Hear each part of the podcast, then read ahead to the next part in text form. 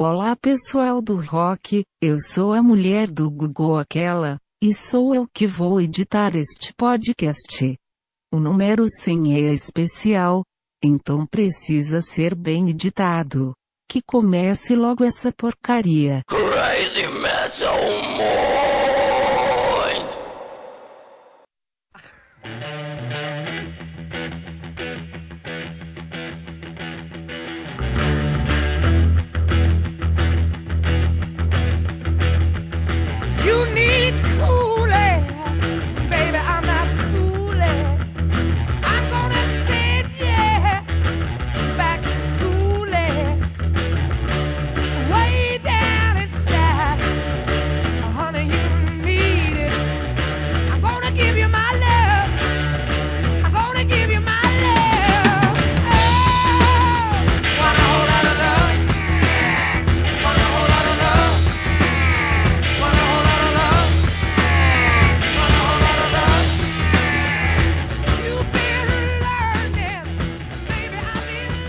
E aí, Headbangers, hippies, grunges, punks, góticos e pessoas de merda que escutam essa bagaça. Eu sou o Home Metal e está começando agora mais um episódio do podcast Crazy Metal Mind. Tenho aqui comigo Daniel Ezerhard.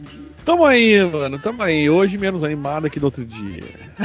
Porra, Daniel, hoje tu tem que estar animado porque é o nosso podcast de número 100, cara. Ai, enganei todo mundo! Uhul! Temos aqui, temos aqui também Douglas Renner. É, número 100, vamos fazer festa. E fechando a formação clássica do podcast, Murilo Armageddon. Formação clássica. E sem. É muita emoção, né, Douglas? Nós que estamos presentes desde o primeiro. Orra, meu. Eu n- sabia que eu nunca ouvi o primeiro podcast. Olha, é teu, cara. não, não perdeu muita coisa.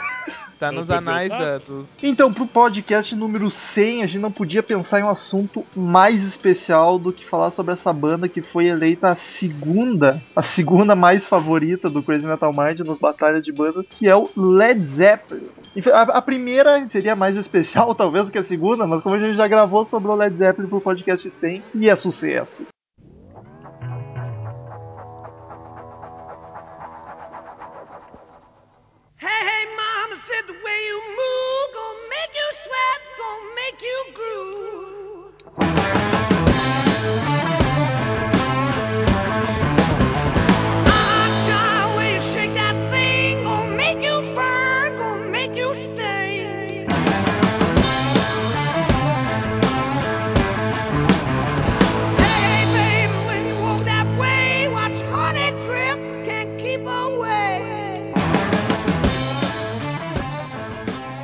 Vamos começar então com a formação. Douglas Renner poderia me dar a formação do Led Zeppelin e em que ano eles começaram? Esse sim, cara, é o verdadeiro quarteto fantástico do rock and roll, né? Os quatro caras fodásticos aí. O Led Zeppelin, antes de, de a banda começou em 68, né? A- o Led Zeppelin tem uma história muito vinculada aí nos primórdios com uma super banda também muito foda. Eu acho que vale vale ressaltar que foi antes do Led, né? Então, mas faz Claro, parte claro. da história, que é o Yardbirds, que é uma banda do caralho Já também. era um, um super grupo, né? Exato, Metal. Já era um super grupo. E se liga no- nos caras que, que tocaram guitarra na- na- nessa banda Yardbirds. Olha, se liga, meu galo. Eric Clapton, Jeff Beck e Jimmy Page. Só, O cara não consegue nem escolher qual é o mais fraco, né, meu? só. São tantos monstros que tem. Então, e aí o Jimmy Page, a, a banda acabou, né? O Yardbirds acabou e o Jimmy Page tentou fazer uma nova banda que era pra ser então The New Yardbirds. Chegou a ser por um tempinho até. Chegou, chegou a ser. Mas aí, enfim, a gente vai falar com o decorrer aí que ela se tornou Led Zeppelin. E o Led Zeppelin, então, respondendo a pergunta, se formou em 1968 na cidade de Londres, na Inglaterra. Quem eram os quatro integrantes? Os quatro Jimmy Page, já integrantes, citado. Jimmy Page, Robert Plant, o Bonzo, John Bohan e a lenda Jimmy Page. O imbecil esqueceu do baixista, para variar. Faltou o John Paul Jones. Então vamos conversar já um pouco sobre, sobre os músicos, sobre a formação. Cara, é- é uma das bandas que eu acho mais incrível, porque tá, todos eles já eram músicos, já tinham suas bandas, o Jimmy Page já tinha uma banda de sucesso na época, mas eu acho incrível, assim, quatro caras tão fodas se conhecer desde aquela época, ainda não tão grandes. Eu acho coincidência demais, é como se, se Deus pegasse quatro caras e montasse uma banda, só os melhores. Deus. Deus. Ah, força de expressão, rapaz. Não, não me interessa. o Daniel tá não me muito representa. ateu ativista ultimamente. Não me representa. Relaxa, Daniel, relaxa. Porque, Até o visto. Não. porque cara, o John Bonham é um quase unânime, que é um, um dos que é um dos melhores é unânime. Muita gente ainda considera o melhor baterista de todos os tempos, cara. O Jimmy Page, um dos melhores guitarristas de todos os tempos. O Robert Plant canta pra caralho, também tá sempre nos top 10 de melhores vocalistas do rock. E ainda o coitado que quase ninguém lembra, o John Paul Jones era puta, um puta baixista, um tecladista de primeira. E se não me engano, ele compunha frequentemente na banda também. O Jimmy Page, é, eu acho que esse começo da, da banda é, o- é a grande vertente criativa, né? Até porque saiu dessa banda do caralho, que é o Yardbirds. E é muito interessante, cara, o Led Zeppelin, o começo da carreira do Led é muito legal. É interessante até tu ver o, o, o estilo de se vestir, de se portar da- do, do Robert Plant e do- dos outros integrantes. Era, era uma banda completa, né, cara? Em cada aspecto do rock and roll eles eram perfeitos. Isso que é o que tornou eles o que são hoje em dia. Desde a presença de palco de cada um deles até a forma de se vestir que tava citando, tudo perfeito. Robert Plant é o primeiro grande metrosexual da história do, do, do mundo, né, cara? Justo. É, Ele era. parecia uma bela de uma bichona, né? Que é quase um sinônimo de metrosexual. Ser É, uma bichona, mas- né, meu? É, parecer com uma bichona, pra mim, é a mesma coisa que metrosexual, cara. Não, parecer com uma bichona é ser uma bichona, né? Não ser um metrosexual. Ia parecer com um metrosexual e não com uma bichona. Mas não são sinônimos. Não. Fala mais sobre isso também. Ah, não, Discorra então sobre vai- o assunto. Eu não vou ter que explicar a diferença de metrosexual e bichona, né? Ah, isso Não. sim, mas parecer com uma bichona e metrosexual tem muita diferença? É, claro. City 3. Ah, vamos tomar no cu. O ouvinte Crazy Metal Mind quer saber. Pois é, cara. Led Zeppelin acho que é uma banda que todos os ouvintes que mandaram e-mails aí, se eles não estavam na- em primeiro lugar aí pedindo o podcast, estava na segunda na lista de cada ouvinte, cara. Que legal isso, né? Falar É sobre uma banda que foi tão pedida acho que em, em alguns e faz. Hoje nós estamos completando o centésimo podcast, cara. E faz pelo menos, acho que desde o 35 lá que tem alguém pedindo o Led Zeppelin. Ah, muito Cara, é quase tão pedido quanto o Raimundos, cara. O Raimundos ultimamente ficou. Porque agora, meu Deus do céu, só querem saber de Raimundo. Deu um revival. Agora o sei o que que Raimundos é a mais pedida. Ê! É... Só quem é true de Raimundos vai entender essa, hein? Boa, hein? Boa, hein? Aliás, o pessoal do Led Zeppelin, que era, também era meio nerdzinho, né, cara? Eles eram fãs do, do- da saga Senhor dos Anéis. Ah, então, quem é nerd e rock and roll ainda pira mais ainda. né? Coisa de louco. Daniel, o que, que tu acha do LED? Tá no teu, no teu top quanto de, de bandas Tá no meu top, top, top 5, eu acho, talvez. Tá tão... Porque eles caíram um pouco, né? Por os motivos que a gente sabe bem, que eu sempre digo aqui. eu- Chegaremos lá e eu. Não chegaram não.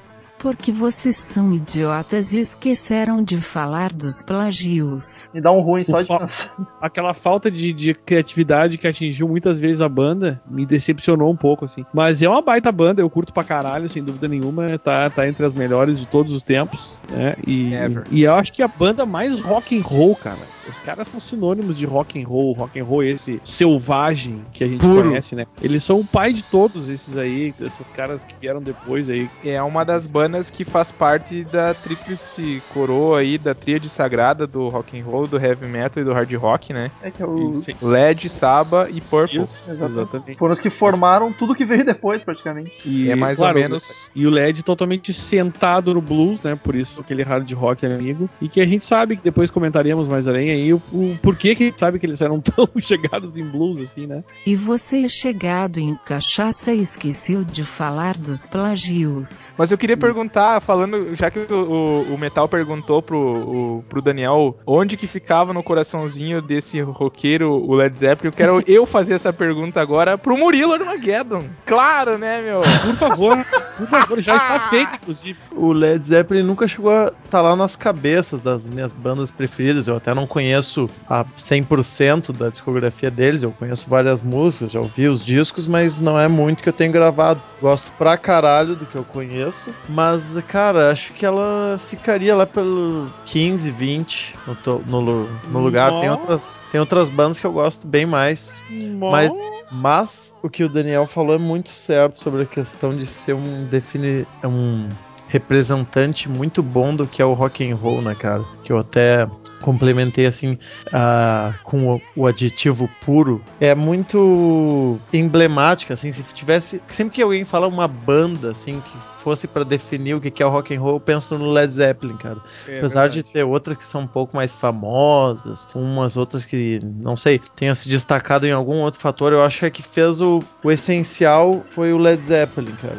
É, Eles têm muito cara, assim, de o que que foi o estilo, de como o estilo virou gigantesco e popular, sabe? Não, não tinha mais aquela boa meninice dos Beatles, né? Fizeram, começaram É a fazer verdade. som mais selvagem, Boa, fazer um som mais selvagem e, e ah, esse, esse espírito roqueiro, né? De né, não tão músicas alegrinhas. É, claro que eles não foram os primeiros, né? Mas os que eu vejo melhores consolidados na história do rock, eu considero Led Zeppelin, cara. Se não me engano, foi a Rolling Stone, que Douglas adora, que falou que as únicas bandas que podem ser comparadas a Led Zeppelin é o- os Rolling Stones e o The Who, que o resto tá tudo abaixo dele. É, Rolling Stones eu acho que é uma boa também. Pra, pra- porque eu acho que, acho que o Rolling Stones é uma outra banda, eu tinha esquecido deles, que é muito a cara do rock and roll, cara. Muito Sim. mesmo. Muito a cara. O, Rolling Stones que o- é rock and roll, velho. Não, não tem, Mas não eu, tem como. eu ainda acho o LED mais, mais agressivo, mais. Não, aí nesse sentido, sem dúvida nenhuma. O som Ah. do, do Led, é, o do Led Zeppelin é muito mais agressivo. O do, o do Stones é mais o som festinha, assim. Exatamente. Ele, É. O Stones puxa bastante pro blues, né? O Led não é tanto também, assim. também. É, o, o LED, ele, ele até puxa um pouco pro blues, mas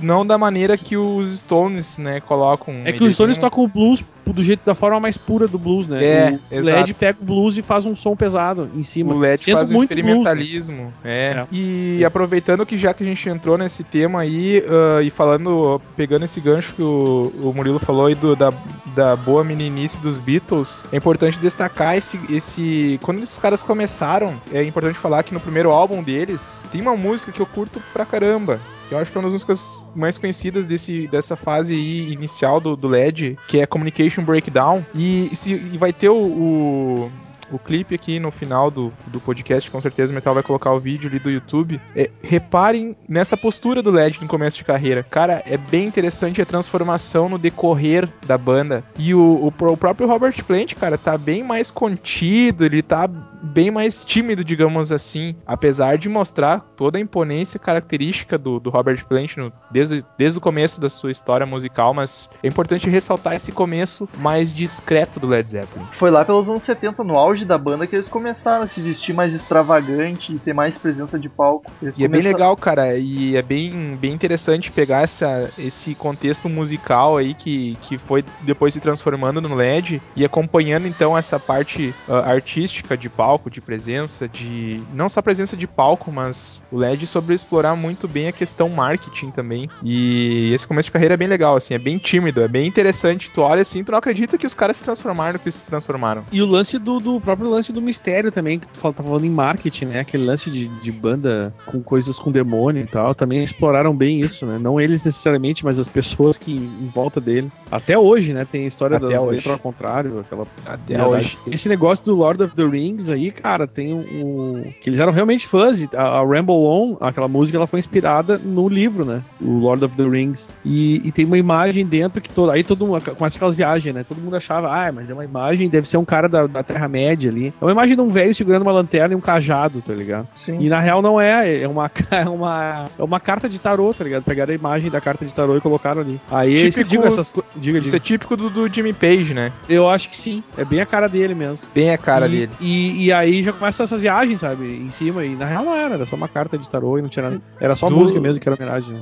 Duas músicas também desse disco que falam sobre. se inspiram no Senhor dos Anéis é The Battle of Evermore e Misty Mountain Hop. Desse Eu- disco do, do Led quarto Zeppelin disco. quatro. né? Que, que música do caralho, Battle of Evermore, né? Aliás, esse álbum já tem podcast, tá aí embaixo no post o link dele pra quem quiser ouvir o podcast que a gente fez só sobre o Led Zeppelin 4, tá, tá bem bacana.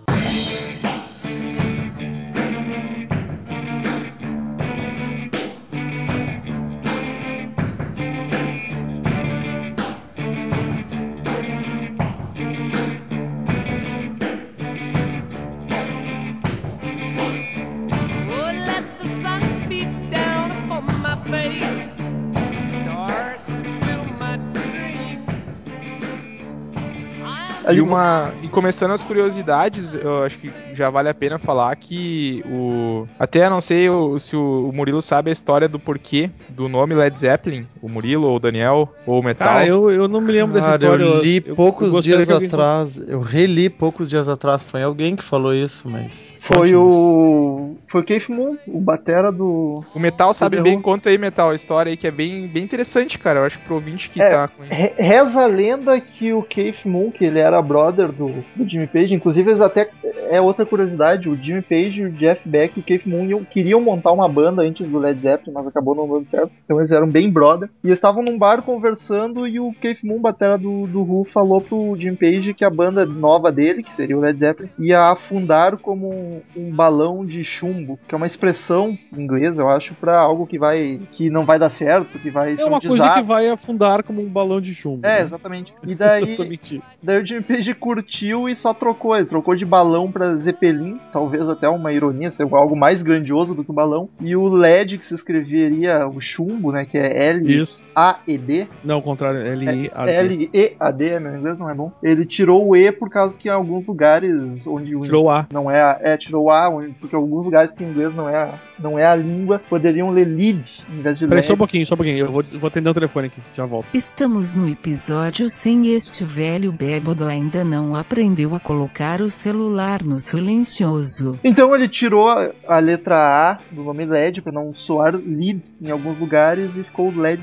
Zeppelin. E aproveitando esse ensejo aí do começo também da, da banda e depois aí da evolução deles, ah, falando do, do Zeppelin, né? Enfim, Zeppelin em inglês, mas pra nós o Zeppelin. O, o Zeppelin que fez parte aí dos primeiros das primeiras capas de álbum. É a capa do, do primeiro álbum, né? Um e dois. Exato, do 1 e do 2. E uma característica muito interessante da primeira, do primeiro álbum, da primeira capa, é que essa imagem é uma imagem real, né, do, do, do Zeppelin pegando fogo, que é um Zeppelin, é um, o Zeppelin é o, o LZ-129 Hindenburg, que ele pegou fogo mesmo, de verdade, aquela foto lá é a foto do, do- que foi, inclusive, uma das maiores tragédias do início do, do século XX, né, aquela, aquela cena bizarra ali, terrível, enfim, um desastre daquele Zeppelin pegando fogo e depois caindo e explodindo. Terrível, mas uma bela foto, eu diria. É, a imagem, é imagem- massa pra caralho. A imagem é do caralho, mas o, o acontecimento foi lastimável. Enfim, é uma, é um- esse registro fotográfico aí foi a inspiração, e não foi só a inspiração, foi a imagem da primeira primeiro álbum do LED.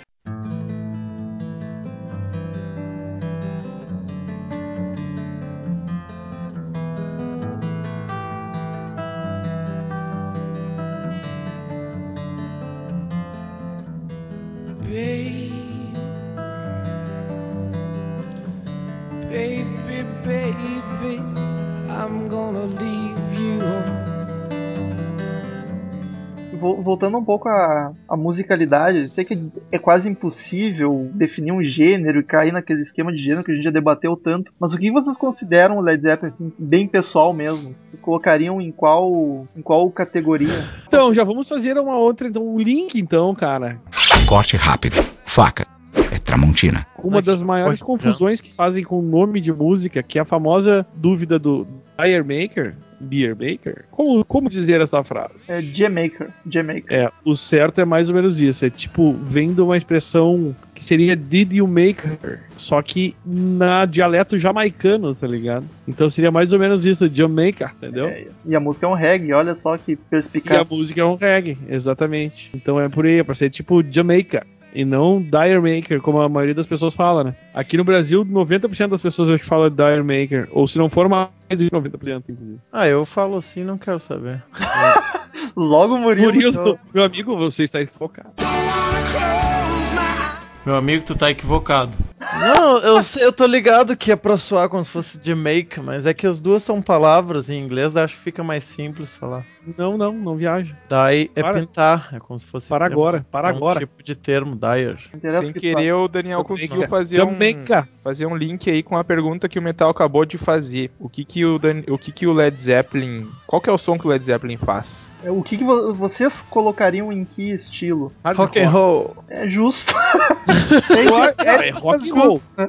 Eu acho que sim, eu acho que sem dúvida, mas eu acho que se é pra ter uma tendência pra algum lado, eu diria, eu diria do hard rock, cara. É, A briga sempre é se é hard ou heavy. Eu não, eu considero mais hard do que heavy. Muito mais hard do que heavy, sem dúvida, sem dúvida. E só que é, é só isso que é o legal do, do LED, né? Como das, de todas as outras bandas fodásticas que nós falamos no podcast, ainda vamos falar no Crazy Metal Minds. A capacidade artística dessa banda de se enveredar pelos diversos gêneros musicais da época em que ela, em que ela surgiu e, e que ela viveu, né? Conviveu, enfim. Eles inovaram demais. Demais. Então a gente falou aí de Dire Maker ou Jamaker, como o Daniel falou aí, que é um reggae e, e é um reggaezinho bem legal até, bem bacana. Eu confesso que de vez em quando eu curto um reggaezinho, principalmente Eu os também, eu mais, mais clássicos assim, mas na- nem os Esses posers ficaram 10 minutos falando de reggae, isso não é rock não. Vou passar rápido, eu quero é rock.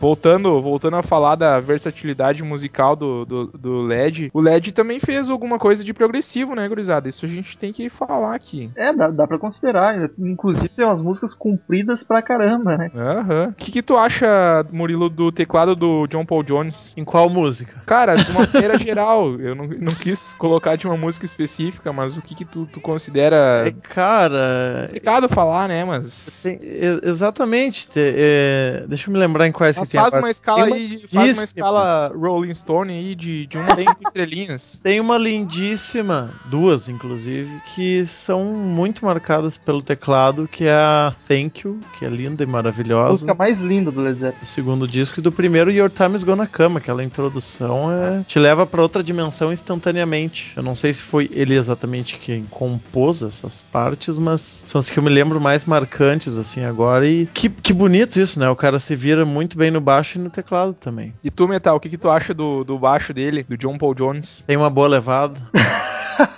É lindo, cara. O baixo do LED é bacana e, e é deveras difícil. Tá certo que eu não sou parâmetro porque eu sou um péssimo baixista, mas eu acho bem complicadinho algumas linhas de baixo. Eu acho que eu sei tocar umas duas do LED só. Mas Quais? É, a... Mas não vou saber falar. Heartbreaker. Heartbreaker, eu não lembro exatamente o nome. Heartbreak. É. E a Rock and Roll tinha tirado um tema, nem sei se eu lembro. Que, por sinal, é uma música, Metal, que... Qual das que duas? uh, Heartbreaker, que é uma música que serviu de inspiração para um, um vocalista que não tem nada a ver com o que a gente vai falar, com Led Zeppelin, mas serviu de, de, de inspiração pro Eddie Van Halen. Ed Van Halen não é vocalista.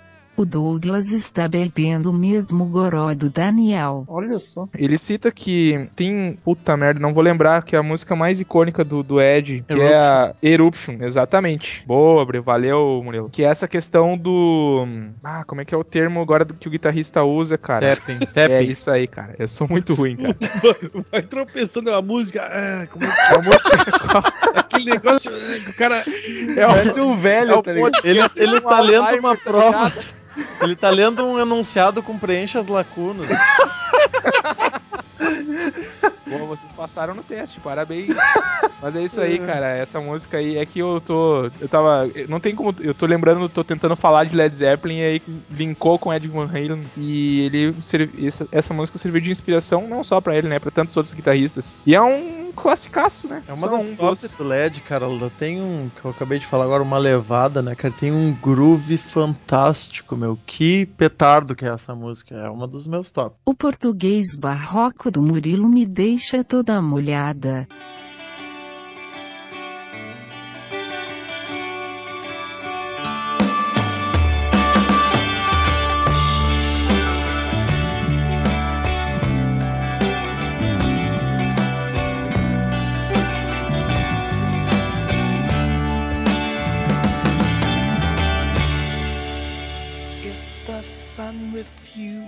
To shine, still be loving you. Voltando ali ao, ao estilo do som, eu achei aqui uma, uma entrevista do Jimmy Page. Ele mesmo diz que desejava que o Led Zeppelin fosse um casamento de blues, hard rock e música acústica, coberto por refrões pesados de heavy. E é exatamente isso que é mesmo. Descreveu o Led É, Zeppelin. perfeitamente. Porque apesar de ele ser pesadinho, ter hard, tem bastante acústico. E eu até acho as acústicas do LED talvez melhores do que as mais pesadas. Cara, eu acho lindíssimo. O foda do, do, do LED, que é um- uma das grandes características da banda também, e isso o Malcolm Young falou numa entrevista. E tá foi num do ACDC, pra quem não sabe. É, o Malcolm que é o CO do, do. o, o Malcolm foi num show do LED e ele. Ah, que o LED, né? O LED, na, na sua época, que isso fique bem claro pro ouvinte. Se não era a principal banda, tava lá entre as duas, três principais bandas da Era música. principal, sim. Era a principal. O, o, o Ozzy assim já mesmo. falou isso. Se o Ozzy Ozzy falou numa falou, tá entrevista que. o- até o pessoal perguntou assim que na época deles perguntaram, na, na sua época, Ozzy, vocês eram maior, os maiores. Ele, fala- ele falou bem claro na entrevista que. Eu não lembro agora a entrevista que foi. Aí, eu, aí vem o, o Murilo e diz assim: Fontes. Fontes. Lógico. Cara, não lembro pra quem que ele deu a entrevista, mas ele citou claramente que eles só estavam atrás do Led Zeppelin, na opinião dele, né? Então o LED realmente. E o. Eles, eles têm uma, uma- Não só uma presença de palco que cresceu junto com a banda que a gente tava falando no começo ali, mas a questão do marketing, que, eu- que agora que eu queria voltar de, de vez pro marketing, é muito interessante. O LED, ele conseguia se colocar assim pros fãs, ou pra quem não era fã e que não tinha ouvido a banda, eles colocavam que era a maior banda do mundo. Eles ressaltavam isso. E a história do Malcolm? O- eu acho que o, o LED é a banda que consegue colocar o conceito de rockstar. É a banda que serviu de parâmetro pros outros rockstars. Depois do LED, a gente pode citar antes e depois do LED no conceito de roqueiro, de roqueiro andar de limusine, de chegar no seu próprio ah, avião, As de ter um- putarias também que rolavam em hotel, quebrar quarto e etc. Tudo, Todo o ato cara. que o John Boa uma vez ficou andando de moto dentro de um andar do hotel que eles alugaram. As loucura. histórias do LED, cara, as histórias do- do- dos caras pegarem uma grupo com um peixe-espada. Ah, é, essa aí é. clássica. É, é uma das mais famosas. é. Ele não ia contar uma história do Malcolm do ACDC. O- a versão, assim, lendária que conta é que eles. É certo que eles ficaram num hotel em Seattle, que tipo, podia pescar dos quartos desse hotel. Porque ele é um- era um hotel, assim, projetado pra dentro do, da água, do lago, rio, o que quer que fosse. E daí eles pescaram. O que se diz é que eles pescaram tubarão, picotaram e enfiaram na vagina da moça. Ô, louco. Ma- ma- Mas o, o empresário, ele. Ri- Ri- Richard Cole, ele desmente, ele diz: não, não foi, não foi assim, não foi um tubarão, era uma cioba. E foi eu que coloquei na. Tá Puxando o crédito do negócio. Sim, é, diminuindo um pouco, né? E tirando um pouco da culpa deles. Era, disse que era uma cioba e picotou eu não sei quantos pedaços, botou na vagina e no reto da moça, que ela adorou, gozou umas 20 vezes. Ô, louco. É o depoimento dele, né? E outra vez eles ficaram nesse hotel e caçaram. Caçaram. Pescaram um monte de mini tubarões, uns cações, assim, uns tubarão filhote pequenininho, e espalharam pelos quartos, deixaram em tudo que era lugar e daí foram banidos desse hotel. É uma das histórias. Das mais exóticas, né? Porque histórias loucas envolvendo Led Zeppelin tem várias. Malcolm, Acho, não tenho certeza, mas que o LED foi a primeira banda a ter um avião particular também, né? Sim, tem inclusive a foto de- do, do avião deles, a clássica foto aquela. É o. Que eles estão embaixo da asa do avião. Exatamente, é o Star alguma coisa, o nome do, do que eles deram pro avião.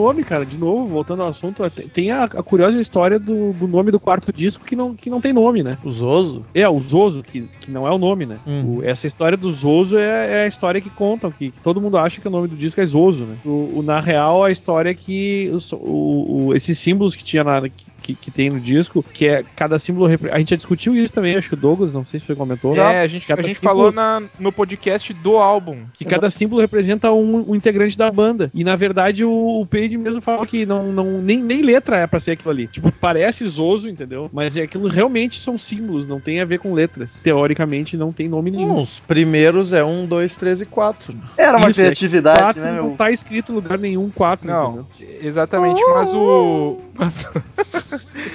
mas o próprio o próprio Jimmy Page se refere ao, ao álbum como o quarto álbum. Eles, não- eles não. Sim, ele, e ele também não, não impede que chamem de Zoso. Ele, ele, tipo, tá, É. agora pegou o nome, entendeu? É que Mas o álbum não tem nome, aí tem. ele tem vários apelidos.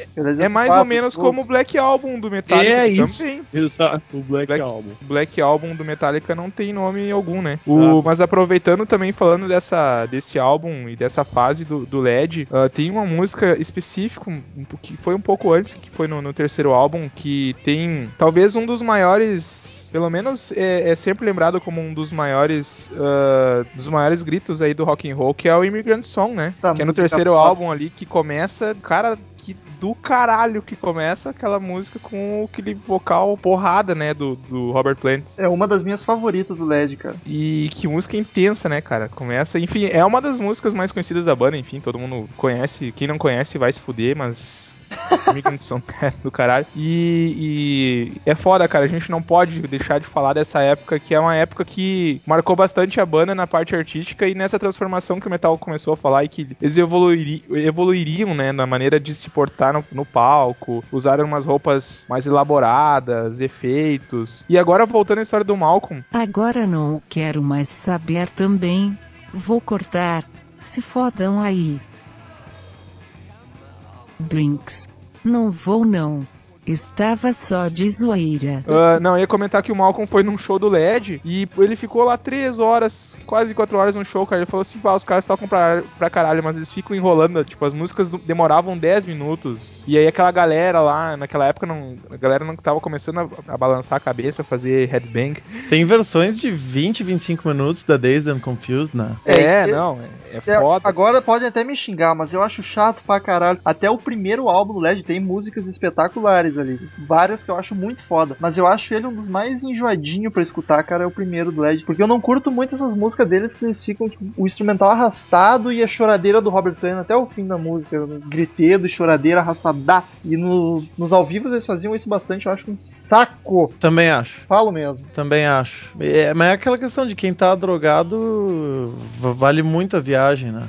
Vai eu acredito. Não posso falar com conhecimento de causa, mas era o tipo de sensação, ficar experimentando, viajando. Mas e as Pink drogas ajudam a suportar isso. Pink Floyd faz isso e não me incomoda. O Led Zeppelin eu acho bem. A mim também não. Acho que o Floyd harmonizava melhor a coisa. Sem querer É, comparar. o, Já comparando. aquela história lá do, do Jimmy Page pegar um arco de violino e fazer os efeitos lá que tornaram ele, né? Aquela, aquela imagem icônica lá dele no Madison Square Garden tocando o violino com a guitarra lá, aquela guitarra dele de dois braços lá, detonando a guitarra. Mas é bem nessa mesmo, cara. Tem horas que não dá pra aguentar.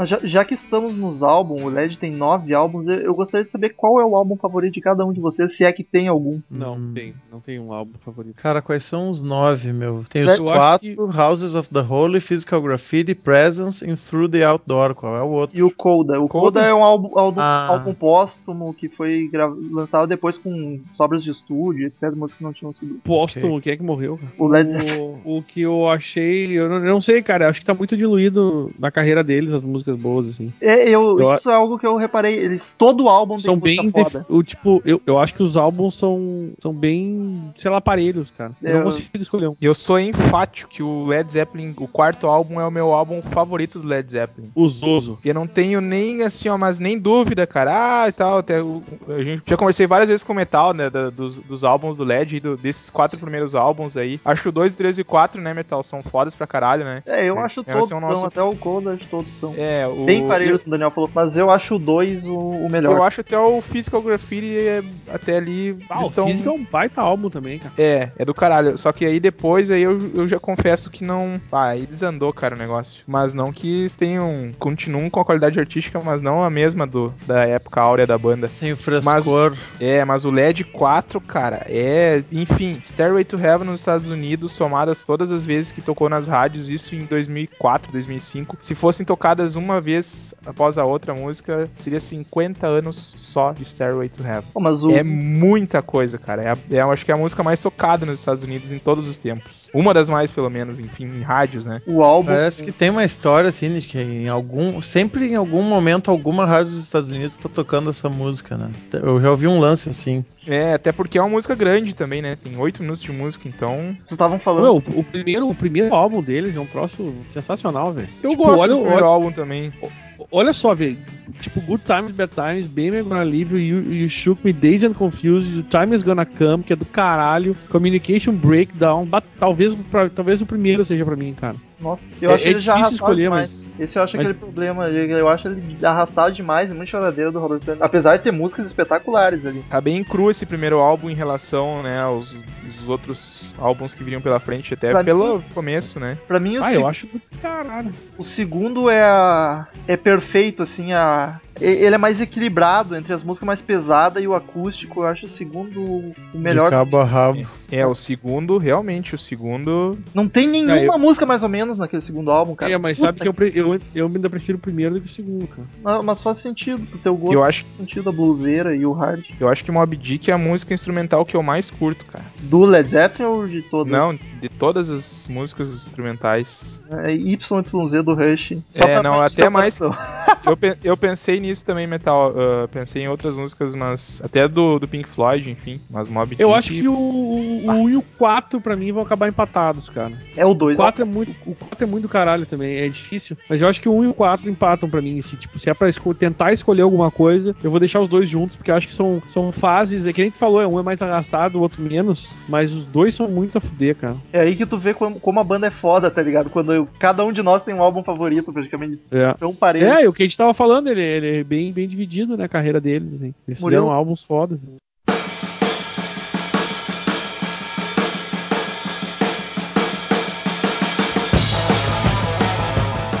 Sente só a swingueira dessa música, estou arrepiada.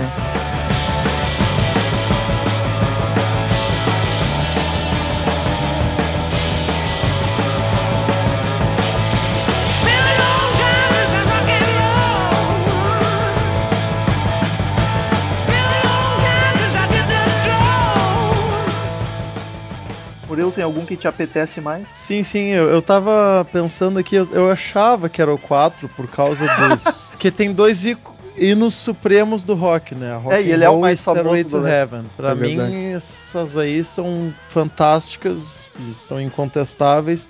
Mas eu tava olhando o tracklist e eu estou assustadoramente sintonizando bastante com o Rômulo, cara. Olha O 2 pra mim é mais redondo e muito a fuder uma música atrás da outra, cara. Um momento histórico Mas- do, do podcast, o Murilo e o Metal concordando com alguma coisa. É isso, é uma coisa muito bonita. Aliás, todos temos concordado com todos em vários momentos, isso é meio preocupante às Eu, vezes. eu acho que a gente tá, tá se entendendo melhor. Demorou 100 podcasts, mas a gente chegou.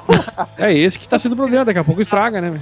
gente tá começando a se respeitar, mas demorou, mas conseguiu. Eu, eu confesso, assim, que acho que a música que eu mais escutei do Led Zeppelin tá no segundo álbum, cara. Que seria? Wall of Love. É, é uma. Ah, é, mas é um baita som, né, velho? Só Não. por essa o, o, o segundo álbum já é foda, né? Se, eu, se nós fizermos um- algum dia um podcast sobre os 5 ou 10 ou os maiores riffs do rock and roll, esse aí, pra mim, com certeza estaria entre os 5 maiores de todos os tempos. É um, é um baita som. É difícil, cara. Olha, é muito difícil escolher álbum mesmo. É, daí tu começa a falar e tu pensa, pá, mas pior, tem Roller Love. É, eu não tenho dúvida, cara, porque ah, o lado o lado 1, o lado A, enfim, do, do LED 4, cara, tem Black Dog, Rock and Roll, The Battle of Evermore e Stairway to Heaven. Exato, Só. cara. Bah, o meu Black Só. Dog, que sonzeira. Meu, Black velho. Dog, cara, ainda mais tu, Daniel, que é vocalista aí, cara. Sim.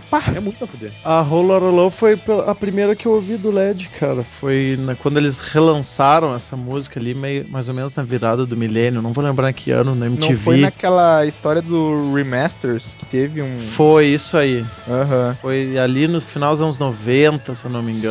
Ou comecinho dos anos 2000, agora não vou lembrar o ano, era uma época que ainda dava pra ver MTV, e eu vi essa música, ouvi, vi o clipe e fiquei fascinado e fui atrás. Foi o primeiro disco deles que eu comprei daí também. Talvez por isso também goste tanto, que eu Faz botava sentido. ele pra ouvir e rodava de cabo a rabo com facilidade, porque era uma música boa atrás da outra. Verdade. E digo também, já disse ao vivo pro Daniel fim de semana passado, que a música Holy Lotta Love era a mais foda que a Paradise tocava. Ah, que bonito isso, cara. Ficava muito do caralho. O que vocês querem com cover de Guns? Não vão tocar LED, que fica muito melhor. fica muito melhor. Ah, eu curtia, cara. E em geral, o problema é que em geral, quando eu cantava ela, eu tava muito bêbado, porque era sempre a última música do show, tá? É como se na primeira tu já não tivesse muito bêbado. Ah, cala a boca, cala a boca. Vamos calar a boquinha agora.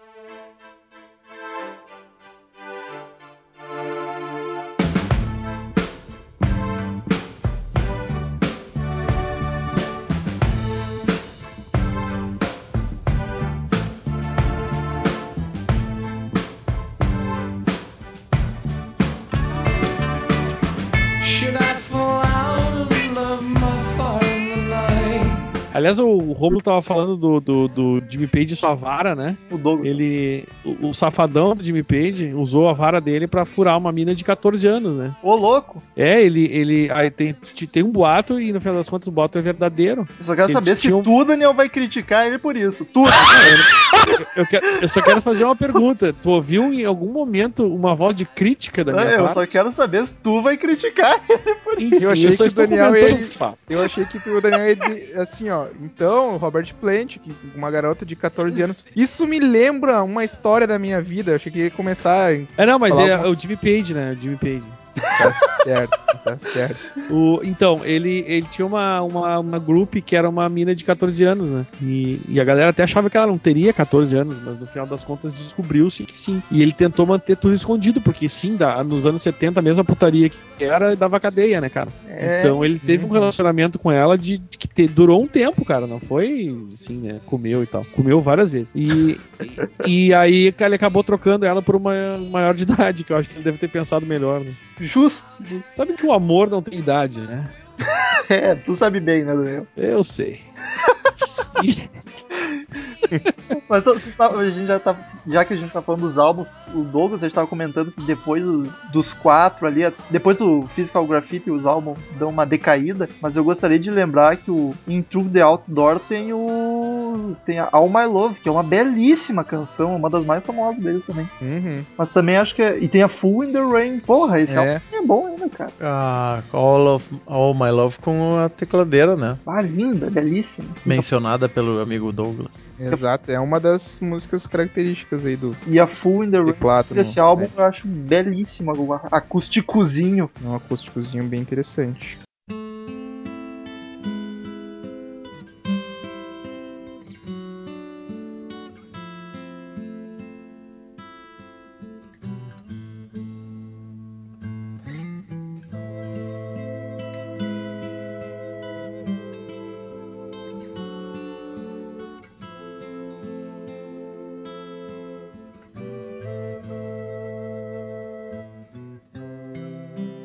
Ô, meu, vocês sabem como é que surgiu a história do, do Led Zeppelin e o demônio? Por que, que, por que começou essa função aí? Por que, Daniel? Porque o nosso amigo Jimmy Page, de novo ele, ele era bem obcecado, assim, fã do Aleister Crowley, que é um dos caras do satanismo, né? Sim. Uhum. E, e ele curtia os livros e tal, ele- e, a- e a filosofia mesmo do, do, do Aleister Crowley, que não tem nada a ver com esse negócio de alma com diabo, eh, cortar cabeças de cabras, é, uma outra, é um outro esquema. Eu já, já falei sobre satanismo, no, sobre satanismo no podcast de satanismo, né? Que é justamente não tem nada a ver necessariamente com sangue e O diabo é o pai do rock. e tem um lance no, no- no- numa referência, não sei aonde, cara, no Led Zeppelin 3, tem uma frase do, do Aleister Crowley, que é do, do what, do will, que eu acho que é tipo, faça o que você quiser, que vai ser que nem o Raul Seixas canta, né? Faz o Que é- tu queres e ser tudo. É uma das primeiras regras da lei de Isso. Telemann. e tal. Exatamente, então tem essa referência no Led Zeppelin 3. E aí o que, que acontece? Começou a surgir essa história que eles tinham vendido a alma pro diabo, toda aquela função que todo mundo conhece desde a época do, do Robert Johnson. Exatamente. E, e o e que, que eu- espertamente, um, no momento Kiss, eles acharam a ideia boa de manter isso aí pra, né, né,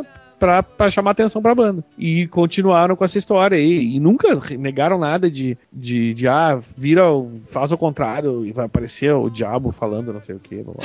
e até o, as declarações do Jimmy Page era assim, ah, eu não quero falar sobre os meus minhas, minhas crenças pessoais. E, ou, ou, algum, ou, ou algum tipo de envolvimento meu com mágica. Tipo, magia, mágica é ótimo. Mas ah, eles meio que deixavam no ar, sabe? De propósito mesmo. É, eu não sei Mas exa- na real não tinha nada a ver, é tudo lenda pra variar, mas. Não, interesse em arte, artes ocultas o Jimmy Page tinha, né? Sim, mas é diferente de dizer que vendeu alma pro diabo, entendeu? É, Ah, é isso com que é- certeza. É essa que é, que é a questão. Que eles não fizeram questão de. desmentir nada. de né? desmentir pra manter, né? O, a fama e, e chamar atenção pra banda. Eu não sei exatamente como que funcionou, mas ah, essa parte do, do marketing da banda e, e as capas e, e etc. foi porque eles conseguiram um contrato muito bom com a gravadora deles, que eu não me recordo qual era, mas era eles mesmos. Atlantic? Isso, exatamente, Atlantic. Eles mesmo, a própria banda que definia a capa dos álbuns, o nome, tudo. Eles, ou- eles mesmos optavam por não lançar singles, porque eles diziam que o álbum era uma obra, uma obra única.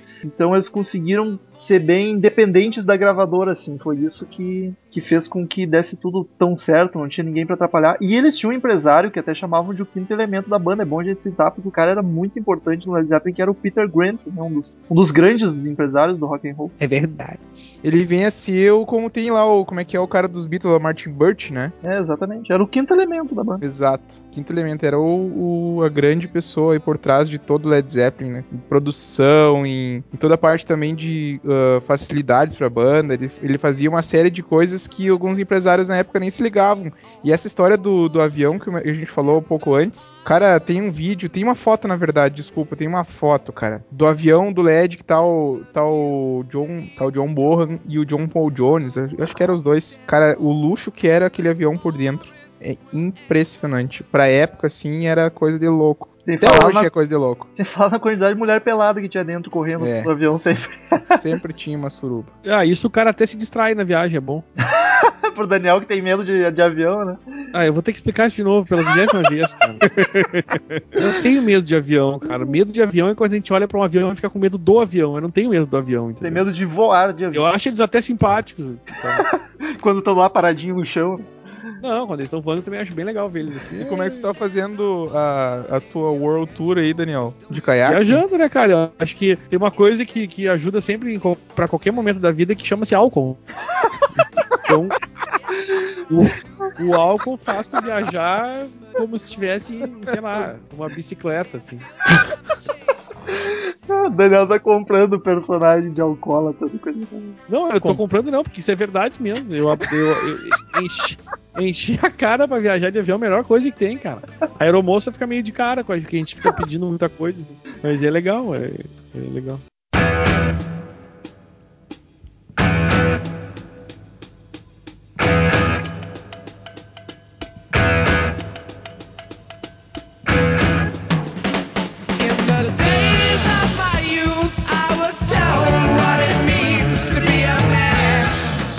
E aliás, falando em álcool, né, cara? Foi o, o, o, o motivo. Que, aliás, que o, o Borra morreu em 80, né? Exatamente, a banda durou o quê? é. 12 anos. Já que estamos falando em álcool, né? Uh, falar do, da morte do nosso amigo Borra. Que, aliás, cara, tu vê, os anos 80 eles foram muito cruéis com o rock, né? Porque eles já começaram matando dois caras fodas, né, velho? Foi o, o, o, o Borra e meses depois o Lennon, né? Dois meses depois, praticamente. E o Bon Scott também Três morreu meses por depois. ali. É impressão minha, E o o- Daniel acabou de dizer que o John Lennon é um cara foda. Não, Não, mas ele falou isso com todas as palavras. É, tá como gravado. é que não vai ser, cara? Tá gravado. Não reconhecer o cara um pouquinho, né? Ah, e aí, depois da sonoridade do começo dos anos 80 foi uma miséria com o rock de vez, né? Então parece que foi um complô mundial contra o rock roll mesmo, velho. E o, o Borra morreu afogado no próprio vômito, né, cara? Mais um pra estatística. Como é que hoje ninguém morre dessa porra mais, né, cara? E segundo, é, eu, falei, eu, eu já quase empacotei por causa disso. O, o- mas o, tu viu que o médico disse pro cara que dizem que o, o, o legista, e é, e é verdade essa história, que ele tinha equivalente a 40 doses de vodka no, no estômago, cara, no Eu ouvi até uma vez que era uma história de 54. É, o, o Era equi- bastante pra caramba. Tinha, bizarro, uns, é. tinha uns enroladinhos de presunto no meio. É, tinha até. E o cara tava tão, tão, tão bêbado que, tipo, ele, ele gorfou, né? Vomitou e, e refluxou lá e não, te- não acordou com, com o próprio refluxo. E aí acabou se, tipo, se afogando, dormindo mesmo. É bem- foi bem louco. O cara tava realmente muito mal. E dormiu do jeito errado, né? Se tivesse de ladinho, não tinha se afogado. Além do cara ser um inconsequente, é um azarado do caralho, né, velho? E um puta baterista. Mas e é uma é. coisa que eu acho bacana, assim, do LED, é que eles não, não que tentaram substituir o Borra. O perdeu o Borra, eles acabaram com o LED ali nos anos 80, até porque eles estavam numa fase já não tão. Todo mundo no começo dos anos 80 tava uma merda, né, velho? Essa que é a verdade. É, exatamente, algumas conseguiram voltar, outras não, mas eu, eu achei uma decisão muito sábia do Led Zeppelin de parar com, com a morte do, do. Até deixa aquele ar mais místico da banda, pega. Led Zeppelin é os quatro e pronto, acabou. Não tem que estar continuando. E até reunião, cara. Eu acho que uma reunião é justa, aquela Celebration Day, achei linda, pronto, uma, um show, mas não precisa voltar pra fazer turnê, etc. Como a gente tá falando disso, é bom pra gente que talvez não conheça o Led Zeppelin, é bom falar que nessas ocasiões quem costuma tocar com os membros é o filho do, do John Bonham, né? Que é o Jason Bonham. Que também. Se- se ninguém um melhor pra fazer isso, também. né, cara? Ninguém melhor Lógico. pra fazer isso pra ficar mais ainda o legado, mais bonito ainda a história da banda, ser o filho do cara.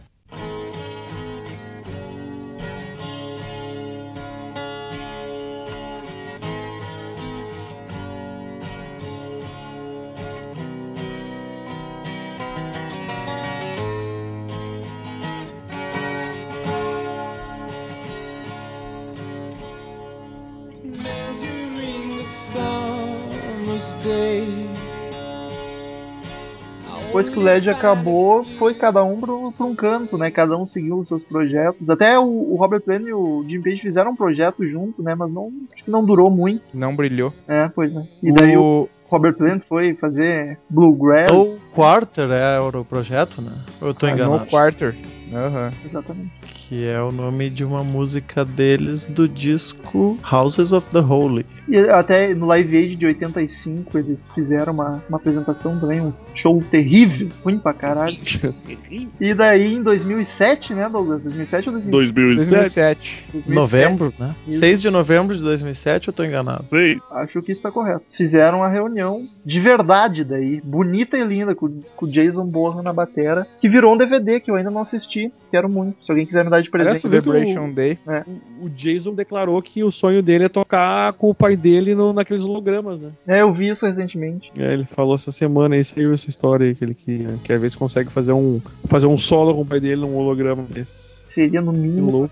E falando em mortes, cara, e de novo voltando pro Jimmy Page, que é o centro das maluquices do Led Zeppelin, né? O, ele, tem, ele comprou uma. Tem uma história que ele teria comprado a casa do Aleister Crowley, da- daquele cara, né? Que eu tava Sim. comentando antes. E, e, na real ele comprou mesmo, só que eu, não- eu não sei se necessariamente ele sabia, porque essa casa depois do Aleister Crowley foi mais de duas ou três pessoas. Não, então acho que ele talvez. sabia, É, é, prova- provavelmente sabia, até porque seria muita coincidência. E aí eles estavam dizendo aqui que ah, essa casa que tinha. Ah, tinha aquela história de uma. Que era. tinha uns fantasmas, aquelas porra que os ingleses americanos não gostam, né? Mas que antes, na real, essa casa teria sido uma igreja que pegou fogo com todo mundo dentro, rezando lá. Que bacana, deve ser bem tranquilo de dormir. É, e aí talvez até o Crowley tenha feito nesse, nesse lugar por causa disso, né? Pra ficar uma coisa meio. É possível. Tipo, sei Uma lá. macabra. Isso. E aí até o Jimmy Page, não, mas isso não acontecia por causa dele, isso foi por causa da igreja. Ah, tá, então tá tranquilo.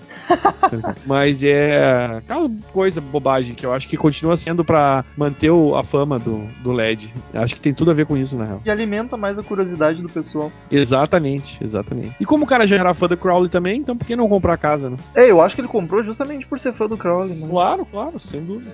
Murilo queria comentar alguma canção. Não, eu ia dizer que a reunião foi em 10 de dezembro, corrigindo.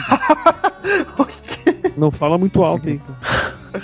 Só pra dar a minha contribuição naquele assunto, eu também acho os quatro primeiros discos. Nossa, tem uma ligação aqui. Deixa eu atender só um minuto. Pronto, virou moda atender celular no podcast. Não, era só uma chamada. O toque do Murilo é uma motosserra, que negócio.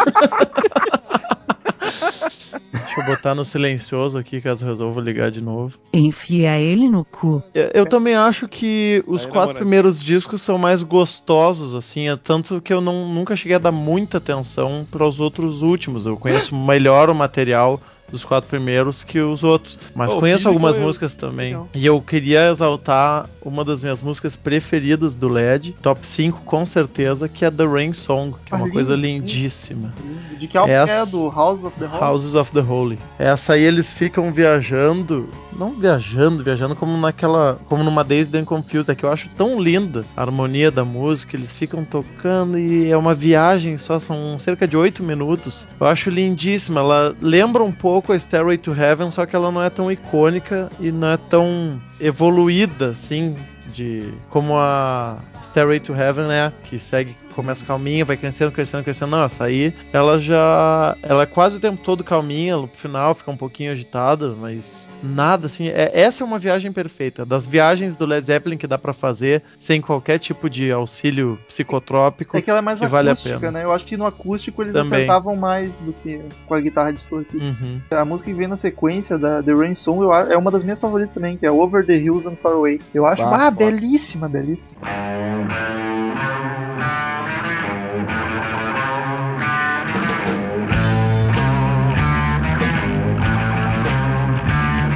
Cara, eu não posso deixar de falar. A gente tá falando do podcast do Led Zeppelin, que pra mim, Led Zeppelin. Pra mim, o Led Zeppelin é a melhor banda de todos os tempos. Ô louco, gente- melhor que ACT? Mel- Claro, meu, com certeza. É a banda que eu mais gosto é CDC, mas a melhor banda, no meu ponto de vista, é Led Zeppelin. Vamos, Falando vamos, ver, agora. vamos ver se vocês concordam então com a minha teoria. A maior banda do mundo é Beatles. A maior banda de rock do mundo é Led Zeppelin. E a, a banda mais foda do mundo é Pink Floyd. E a minha banda favorita daí é Kiss. Não, eu não Aí tu concordo. Esqueceu, e tu esqueceu do Doors aí, por isso que eu não vou concordar com E nada. Ah, os mas- Rolling Stones. É, os Stones talvez, mas o Doors não entra nessa categoria.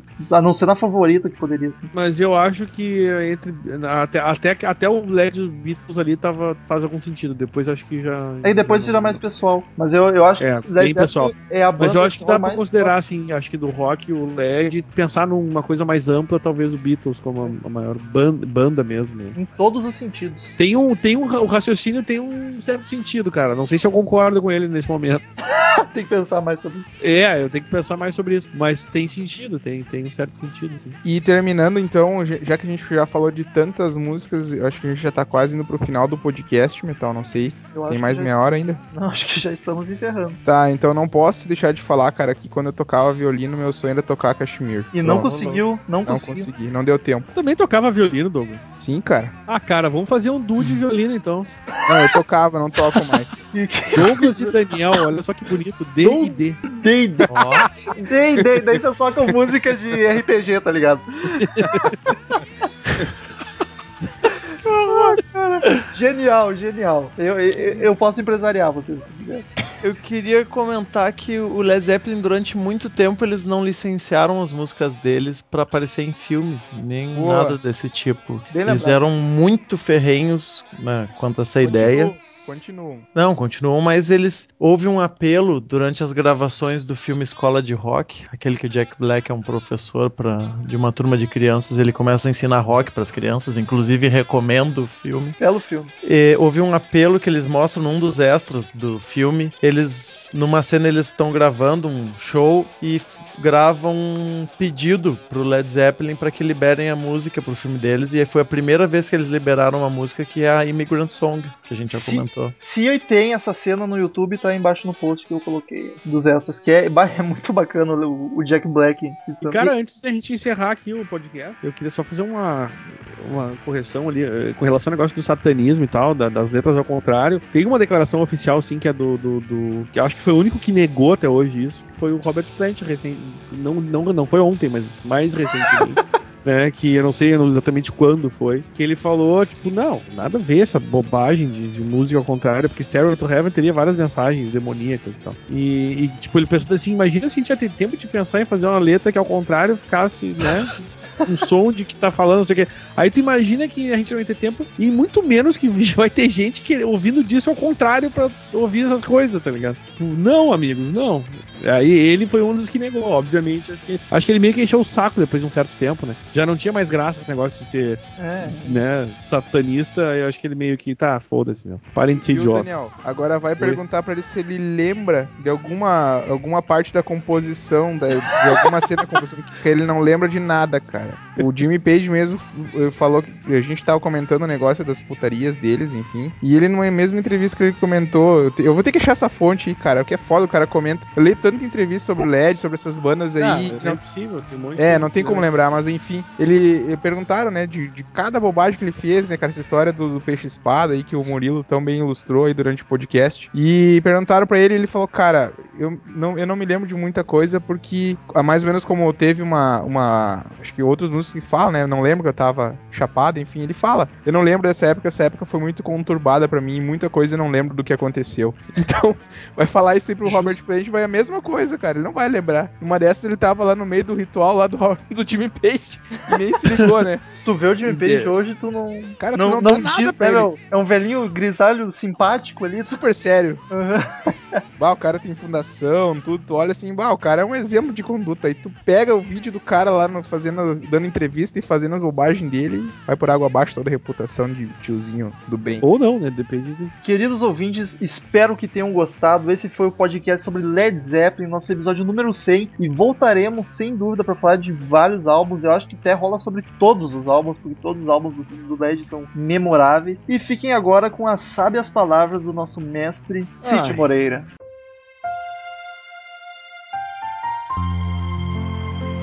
Alma senhora que tem certeza de que tudo que reluz é ouro, e ela está comprando a escada para o céu. Quando ela chega lá, ela sabe se as lojas estiveram todas fechadas. Com uma palavra, ela consegue o que veio buscar, e ela está comprando a escada para o paraíso. Eu errei. A escadaria para o paraíso. Led Zeppelin Porra, 5412. Tem que lembrar de pôr os óculos pra ler, Cid. É, nem isso eu lembro.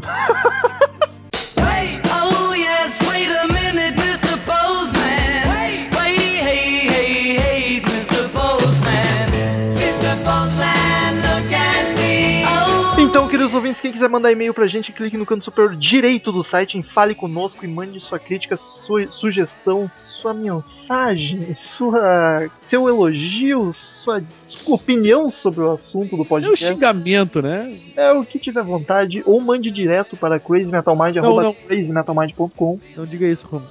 Nunca diga mande o que tiver vontade, porque a gente já É, recebeu né? cada coisa, né? Siga-nos E no foto que é bom ninguém manda, né? siga-nos no Twitter também, tá aí o Twitter embaixo no post de todo mundo. Curta a fanpage no Facebook, facebook.com barra crazymetalmind, que é sucesso, só música boa. só...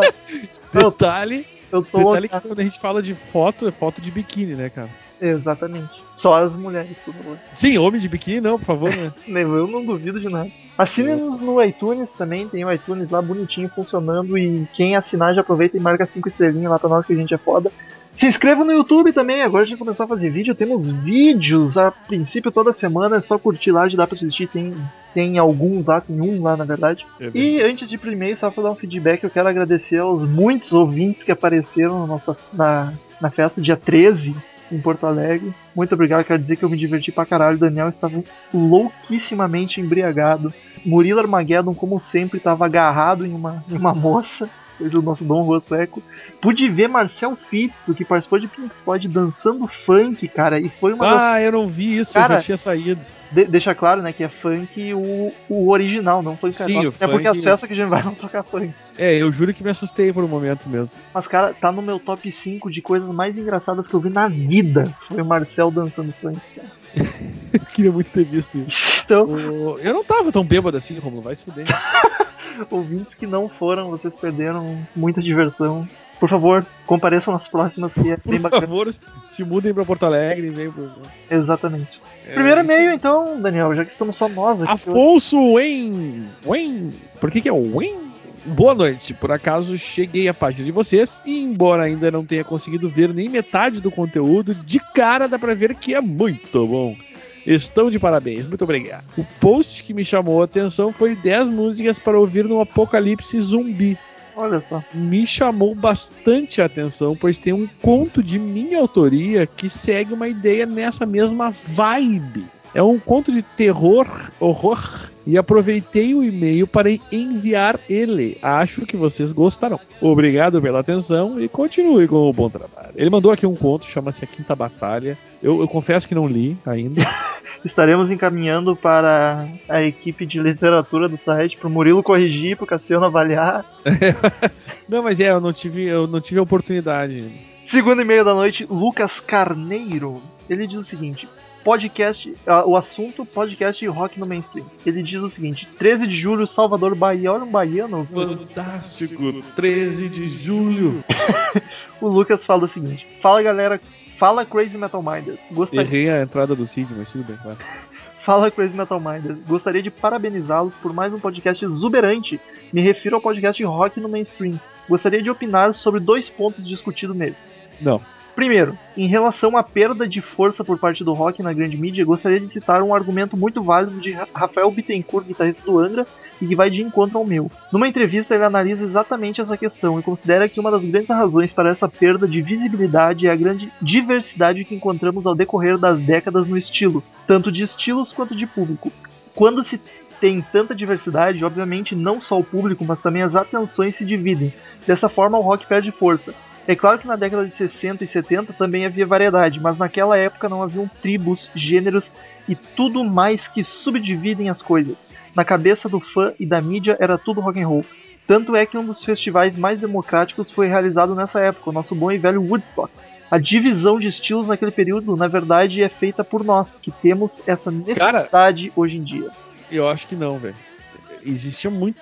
Já, é aí que tá, quando a gente gravou sobre o negócio do rock lá com, com o Mendes, né, o rock na, na, no mainstream. No mainstream, a gente fala isso, que justamente o, o, o, o Big Bang do rock foi nos anos 60, que começou sim a surgir tribos, cara tinha. Já, já tava, por exemplo, o pessoal do Flower Power lá, tá ligado? Sim, é, não que era contra tanto, a guerra. Já, já, tinha pra caramba também. Não, claro que não tinha como tem hoje. Porque, e cada vez vai ter mais, porque como a gente comentou né, no, no, no podcast que ele mesmo tá falando ali, uh, cada vez tem mais subgêneros que vão surgindo com a mistura dos, de outros subgêneros, né? Exatamente. E, e, e, claro, naquela época tinha poucos porque tava começando a rolar essa subdivisão do rock. Mas já tinha tribo, sim, cara. Tipo, o pessoal uma que era mais do, do, do sei lá, um mais hip, mais. Se tu do, for olhar aquele, aquele post que a nossa colega de Crazy Metal Mind, a Paula fez, isso. nos anos 50 já tinha umas é. 10 tribos quase. Mas claro que não tanto quanto hoje, mas já tinha sim, cara, já, já tinha tribo. Era muito menos. O rock, no geral, ele, ele era, era mais é sólido. É, eu né? acredito que isso que ele falou é um fator, sim, mas não é determinante. Acho que é. Não, eu também acho. É, é mais acho. além. Eu só acho que dizer que não tinha gênero, não, não havia tribos, é, não é impossível de dizer. É, é, é óbvio que, inclusive, é óbvio que existiam tribos. O segundo ponto aqui que ele opina é rapidamente sobre o grunge. Acredito que como movimento artístico, esse estilo tem sim algumas coisas em comum e que se encontra nas quatro ban principais bandas da cena de Seattle sonoridade mais crua, letras mais obscuras, variações de ritmo e vocal rasgado. Se vocês analisarem, é praticamente o oposto ao que o glam rock estava fazendo no início da década de 80. Esse clima arroz de festa do glam é praticamente dizimado pelo grunge e nunca mais fez sucesso dentro do rock desde então. Coube uma ao... crítica nisso. Co... Não, mas é verdade. Tanto sucesso não coube a outros estilos retomarem essa temática. Talvez por isso o rock tenha se afastado da mídia. Hoje está muito mais relacionado à indignação do que à diversão. E no nosso mundo hoje a diversão é o carro-chefe de muitas coisas. Afagos baianos. Esse afagos virou, virou moda, né? Ainda mais um cara que vive na Bahia e sabe que, que né? Porque o cara que rock, gosta de rock e vive na Bahia, ele fica um pouco, acredito eu, deslocado, né? Deve ser difícil, cara. Como Pete é já cena... falou sobre isso, inclusive. Como é que é a cena rock and roll Bahia? Mas tem, cara, tem muita gente lá que gosta de rock. Só ah. que eles vivem num estado que tem estigmatizado, ele é estigmatizado pelo axé e, e aquela história toda de, né? O carnaval começa em janeiro e termina em dezembro, né? É, eu, eu acho, posso estar enganado, provavelmente estou, mas as três principais fontes de rock no Brasil, acho que é o Rio Grande do Sul, São Paulo e Brasília. Não diz que Goiás tem bastante, tem uma cena forte também, por incrível. Mas é que na Bahia Bahia tem, cara, até tem. Pô, tem, se for ver, tem, tem uma galerinha que veio de lá, entendeu? Tem, grande Raulzito. É, o, o, o- Quem mais? O. o porra, o, o Camisa de Vênus, né? De lá. Deve ser, porque é do Marcelo Nova, acho que é Nova, era baiano. brother do Raul, deve ser. É, tenho É certeza. baiano. Então tem sim, cara. Só que eles vivem num estado que não tem essa fama rock and roll. Ele é um, é um estado que, que é conhecido pela festa, pelo carnaval, pela axé e pela aquela encheção de saco que a gente conhece. Mas tem uma galera lá, sim, cara. Tem, tem bastante gente que. que, é, é que óbvio, como em qualquer lugar, né, cara? Sempre vai ter uma galera que curte rock, né? Sempre. Não é que o cara nasce na Bahia que ele tem que nascer vestindo um abadá, né, velho? é verdade. O Zenilton do Forró. Reca- Recados pros meninos do Crazy Metal. Mind. Olha só, meu, sempre tem um troll, né, no- nos nossos ouvintes. Genial. Seu Rômulo é o seguinte: seu Rômulo, faz o podcast sobre os Raimundos. O Raimundos é gente boa, seu Rômulo. Você também é chegado no negócio aí, Daniel? Não, como assim chegado no negócio, amigo? Parar com essa viadagem, né? O que que é? Maneira malandro. Aí, Rômulo, vamos é cantar um rock pra você. Você é gente boa. Rock, menino, pro podcast do Crazy Metal Eu, Man. que- eu quero saber agora se o Daniel pegou a referência. Ou se tu achou que foi só mais um e-mail maluco. tu não pegou a referência, né, Daniel? Tu não é truzão. Por que, que eu deveria pegar. É uma letra do Raimundo. Ah, vaca é uma letra do Raimundos. É uma bem famosa. Ele pedindo Raimundos com uma letra do Raimundos. Não brinca. Tá, essa parte eu já tinha entendido. Pensei que tinha uma referência obscura na Ah, história. bom. Eu achei que tu não ia nem sacar que era. Não, mas é só ler tu, pra tu ver a cara de Raimundos que tem isso aí, né? É, Rock Cabra Macho. É. Cara, a gente vai ter que tomar uma providência rápida sobre É, cara, eu tô ficando preocupado. Eu acho que é o mesmo cara que ele, ele faz vários e-mails e mano. Eu não duvido, ainda mais que esse nome Zenilton do Forró. É, Você parece tipo atração de rádio inteiro. Zenilton do Forró, gente! Hein? Sucesso. É, é cara, é, sei lá, se continuar essa pressão aí, a gente vai ter que gravar sobre Raimundos, cara. Realmente, mas ba- ba- banda nacional tá fazendo falta aí no, no nosso podcast. É, estamos falando pouco, temos que falar mais. Mas então, queridos ouvintes, mais uma vez, muito obrigado pela companhia de todos vocês. Até semana que vem no podcast 101, abrindo a centena. 101? Não, na verdade o 100 já abre a centena, né? Mas enfim. Tchau! Tchau. Finalmente acabou essa desgraça. Tchau pessoal do rock. Volto em outra ocasião especial ou nunca ou no próximo ou sei lá também que saco. Estamos encerrando. Obrigado pela presença de todos e no próximo tem muito mais.